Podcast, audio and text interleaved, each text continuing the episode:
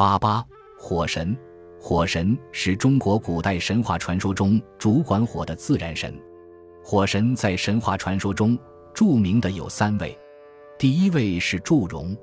据说祝融是炎帝的后裔，《山海经·海内经》记载，炎帝之妻赤水之子得沃生炎居，炎居生结病，结病生细气，细气生祝融，可见祝融乃炎帝之后裔。祝融的长相如何？《海外南京》记载，南方祝融兽身人面，成两龙，可知祝融是个一人一兽的怪物，神通广大，撑起两条龙。西晋郭璞注：祝融，火神也。传说祝融在衡山一带游西，他教会了百姓如何取火用火，给百姓的生活带来前所未有的便利，因此。后试管离火的火正就以他的名字命名。当时南方有一条火龙作怪，它喷出的烈焰烧毁了百姓的许多财产。祝融乘龙飞去，用神鞭将火龙打死，为民除害。从此人们祭祀他，祈祷他的帮助。祝融成为中国人心目中的火神。第二位是恶呃伯，《左传》昭公元年记载道：西高辛氏有二子。伯曰：“恶伯，既曰食神，居于旷林，不相能也。日寻干戈，以相征讨。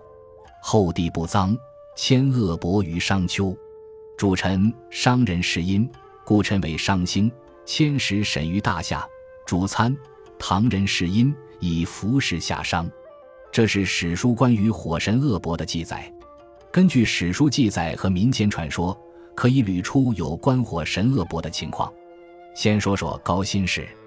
高辛氏是传说中的古帝王，就是帝喾。帝喾是皇帝的曾孙。帝喾出生时就是神灵，能够察微知远，人而微，会而信，修身而天下服。帝喾作立法，敬鬼神，节用财物，辅教万民，四远皆从。帝喾是个好帝王。再说说恶伯哥俩，帝喾有两个儿子，哥哥叫恶伯，弟弟叫食神。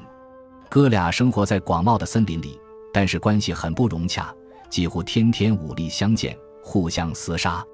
后来帝喾无法，只得想办法把哥俩分开。帝喾将哥哥分封到商丘为火正，主管火事，封号叫商；将弟弟食神分封到大夏，主管身心。二人后来成为神星，恶伯死后被称为商星，食神死后被称为申星。申星居西方，商星在东方，一个落下时，一个正好升起，两颗星出没永不相见，因此后来比喻二人久别或兄弟不睦，叫申商。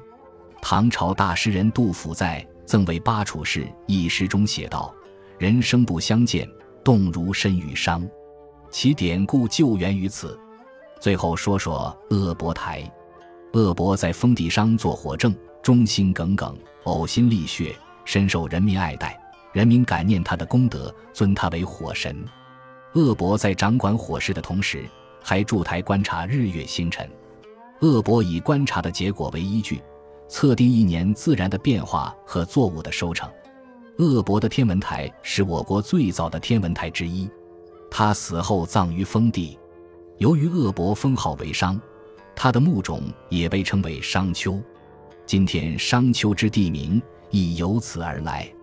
据宋王明清著《徽主后录》云：“太祖皇帝草昧日，客游睢阳，醉卧鄂伯庙。”是说宋太祖赵匡胤还没有当皇帝时，曾经到过睢阳，并醉卧在鄂伯庙里。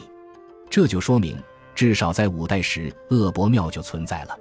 睢阳是现在商丘市的一个区，即睢阳区。鄂博台又称火星台或火神台，位于商丘古城西南一点五公里处。现存鄂博台如木状，高三十五米，周长二百七十米，夯土筑成，层层夯土中夹杂不少汉代的瓦片与陶片，由此。鄂伯台可能是汉代所筑，原来的鄂伯台因黄河泥沙多次淤积，隐于现存台下。鄂伯台下的土丘即恶伯始封之商丘。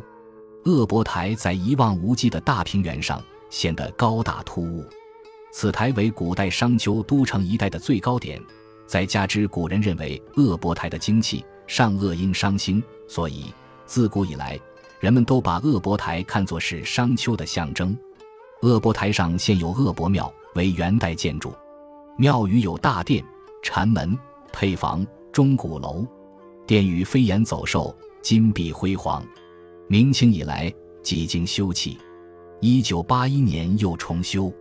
每年阴历五月初七日，方圆数百里的民众前往朝拜，谓之朝台，至二月初二日方止。朝台赶会者每天多达数万人。